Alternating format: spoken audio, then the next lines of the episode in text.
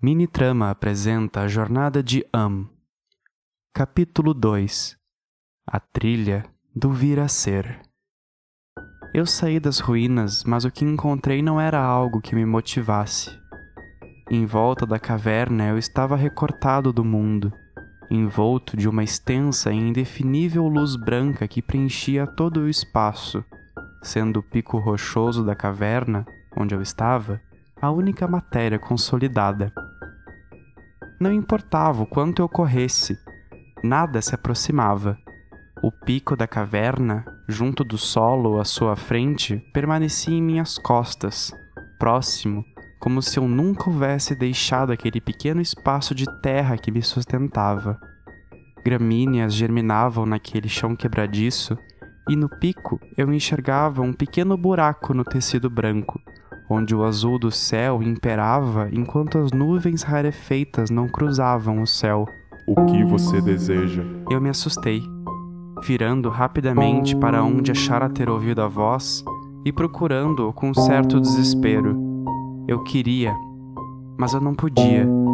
Eu não conseguia falar para perguntar quem estava ali. Eu fiquei com medo. Quais são os seus sonhos? A voz pareceu crescer não era o mesmo diz que me guiara, era mais seco, metálico, agudo. Eu sentia como se estivesse próximo de mim, falando em minha nuca, mas sempre que eu me virava eu sentia como se ele corresse para trás de minha cabeça. O que você está disposto a perder? E então ele parou. O tecido branco que cobria tudo, exceto a abertura para a ruína, começou a recuar, diluindo-se através do buraco devolvendo-me aquele mundo que eu há tanto conhecia.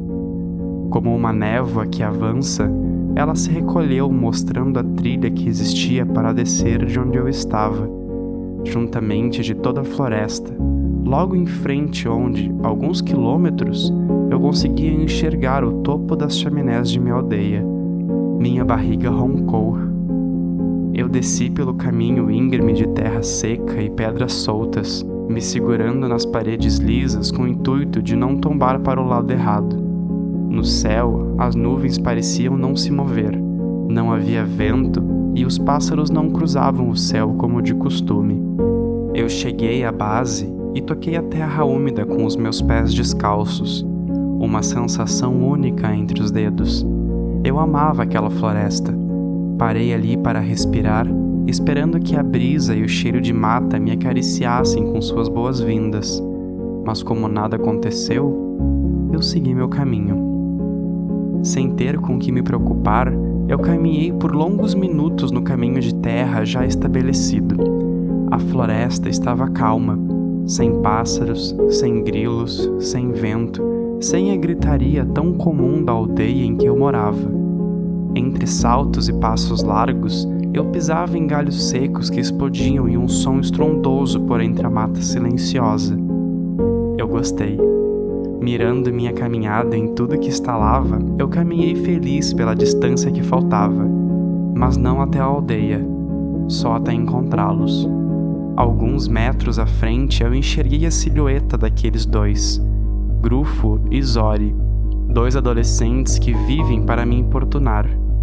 Eles estavam na extensa trilha em que eu caminhava, próximos um do outro, olhando o que havia na mão de Zori, cochichando palavras que eu não conseguia escutar. Eu não tinha como me esconder. Se eu passasse pela trilha, eles me veriam. Se eu contornasse por entre a mata ou desse a volta, eles me veriam. Eu segui em frente olhando para baixo, até chegar perto o suficiente dos dois para tentar me desviar mas eles não se mexeram. Grufos, o mais gordo, continuou olhando para as mãos de Zori, mesmo comigo ali em frente. Seus olhos estavam fixos em um ovo de coruja, todo pintado como mancha de café em roupa limpa. Eles não piscavam, eles não me viam. Em cima de suas cabeças, um par de corujas voava na direção deles com as garras amostras, mas elas também não se mexiam. Elas estavam suspensas no ar, assim como todas as folhas que se desprenderam da árvore com o ataque e vento anterior. Não havia vento, pássaro, inseto, som ou farfalhar de folhas, porque não havia tempo. Tudo estava parado, petrificado na posição em que já estava quando, provavelmente, o tecido branco se recolheu. Eu era o único a me mover? Eu cruzei a barreira formada por aqueles corpos imóveis, fazendo questão de bater meu ombro contra um deles. Olhei para as corujas que voavam em suas costas, mirando seus pescoços, e voltei para resgatar o ovo que estava na mão daqueles delinquentes.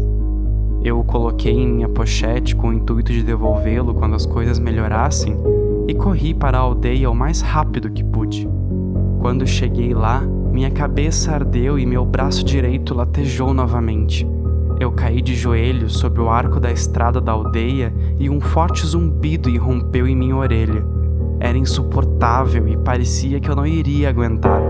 Eu pedi para parar, gritei como consegui, implorei, caindo com a cabeça no chão enquanto tapava meus ouvidos com as minhas mãos.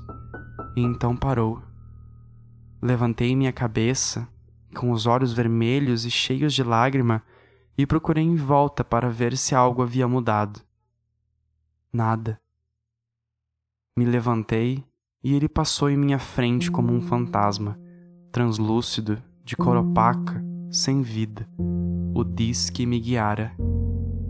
Eles traçaram seus próprios destinos neste mundo sem comunicação. O diz me observou, chamando minha atenção para a aldeia, abrindo os meus olhos para aquilo que eu nunca tinha visto. Logo na entrada, o casal Donson discutia ela erguendo sua colher de pau enquanto ele apontava o dedo em direção ao seu rosto. Os dois eram conhecidos pelas brigas diárias. Dina Donson, uma mulher dona de casa que viveu para cuidar do marido e dos filhos, que acometidos por alguma doença faleceram ainda novos, sendo este o argumento da discussão entre os dois.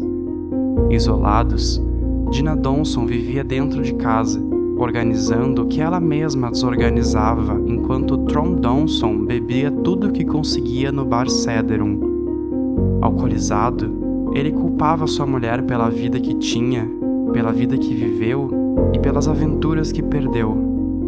Conformados, eles viviam juntos esperando que um evento os tirasse da vida moribunda que levavam, esperando a morte, esperando para ter de volta os filhos que nunca criaram concluindo em algum momento do dia a briga que o levaria para o bar e a faria trancar a casa. Eu segui o Diz. Eles travam guerras diárias em prol do ganho pessoal, sem se preocupar com o próximo que o sucederá. À frente, duas crianças brincavam com uma terceira. Entre risadas e mútua motivação aprendida com seus pais, os garotos não se questionavam as consequências de suas ações. Do outro lado, o alvo. A criança estava encolhida no chão em posição fetal, com a mão ao lado do corpo virada de uma forma não normal.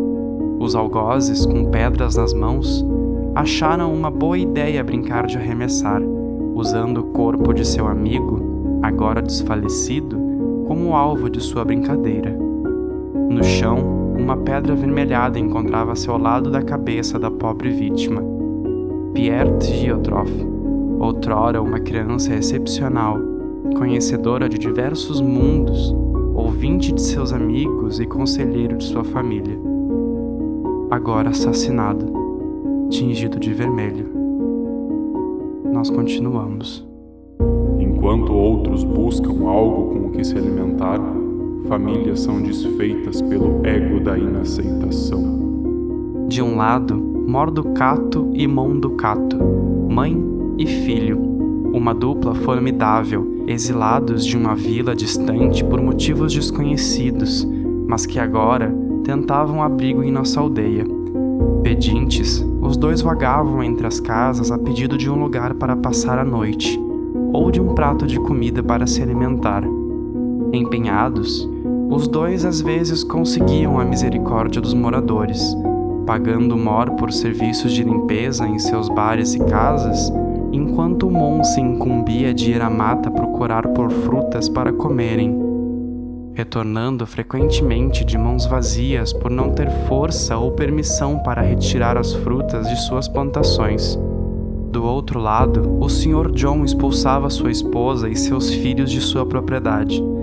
Ela, caída sobre o chão com sua mala e roupas espalhadas pela terra fina, enquanto ele gritava, segurando Miro pelo colarinho de sua camiseta, urrando em sua direção. Miro também era diferente. Não por não falar ou ter um olho de cada cor, mas por não gostar daquilo que deveria gostar por anos ele me julgou e me condenou, desferindo diversos xingamentos enquanto me batia de graça, simplesmente pela vontade de fazer. Mas as coisas mudaram quando eu ouvi com o filho dos Morson. Eu não tinha como julgá-lo, ele sabia, e por isso ele viveu arrependido pelo que fizera comigo, vivendo cabisbaixo e pedindo desculpas aos cochichos quando passava ao meu lado mas sem nunca falar comigo diretamente. A sua mãe sabia e o protegia. Sei disso por já ter ouvido, mas o Sr. John nunca aceitaria e não aceitou. Teriam eles o mesmo destino dos Ducato? César morre nas mãos de seus próprios construtores. O Diz virou em minha direção, inclinando seu corpo logo acima do meu. O que você pode fazer? Eu balançava a cabeça negativamente. Não podia acreditar em tudo que via. Excluído, negado, abandonado. Eu me fechei para a aldeia onde vivi como retribuição pelos anos de sofrimento. Mas todos ali sofriam. Todos ali tinham as suas partes negligenciadas, seus segredos, seus pesares. Então por quê? porque todos agiam como se apenas alguns devessem ser condenados, quando na verdade todos se condenavam. O que me fazia ser diferente da pedinte, do filho que gostava de rapazes, dos assassinos da criança fresca, do pai alcoólatra? Seria eu, devido a todos esses anos? Eu me fechara para eles eu. Odisse abaixou meu encontro, levantando meu rosto ao encontro de seus olhos. O que você deseja? Tempo eu já lhe dei. Ajude-nos. E assim ele desapareceu. Eu permaneci no chão olhando para a casa em minha frente. Eu tinha uma escolha a fazer: ficar ou seguir, rumo ao desconhecido apresentado a mim como uma ajuda às sementes. Minha casa estava velha, de tábuas pretas enegrecidas pelo tempo, erguida a três degraus da terra para caso de uma enchente. Minha casa guardava as minhas mais preciosas relíquias, cujo tempo algum poderia arrancá-las de minha memória. Ali dentro, as lembranças de minha família perpetuariam pela eternidade até que minha morte se encaminhasse e eu ecoasse pelo céu, devolvendo à terra tudo que um dia fora meu. Em cada tábua, em cada toalha, em cada móvel, utensílio e janela, eu enxergava e sentia o poder das minhas escolhas. E ali, meu caminho terminava. Eu não sabia se voltaria, mas eu tinha de tentar. Calçando minhas botas, ilustrando meu capacete, Vesti minha capa e dei as costas à minha casa. Eu levaria comigo o que mais importava, e por hora eu seguiria as minhas lembranças, deixando a aldeia em minhas costas com o intuito de vivenciar diversas outras histórias. Eu me afastei, olhando pela última vez aqueles seres congelados no tempo, mas eu não sorri, retornando a caminhar.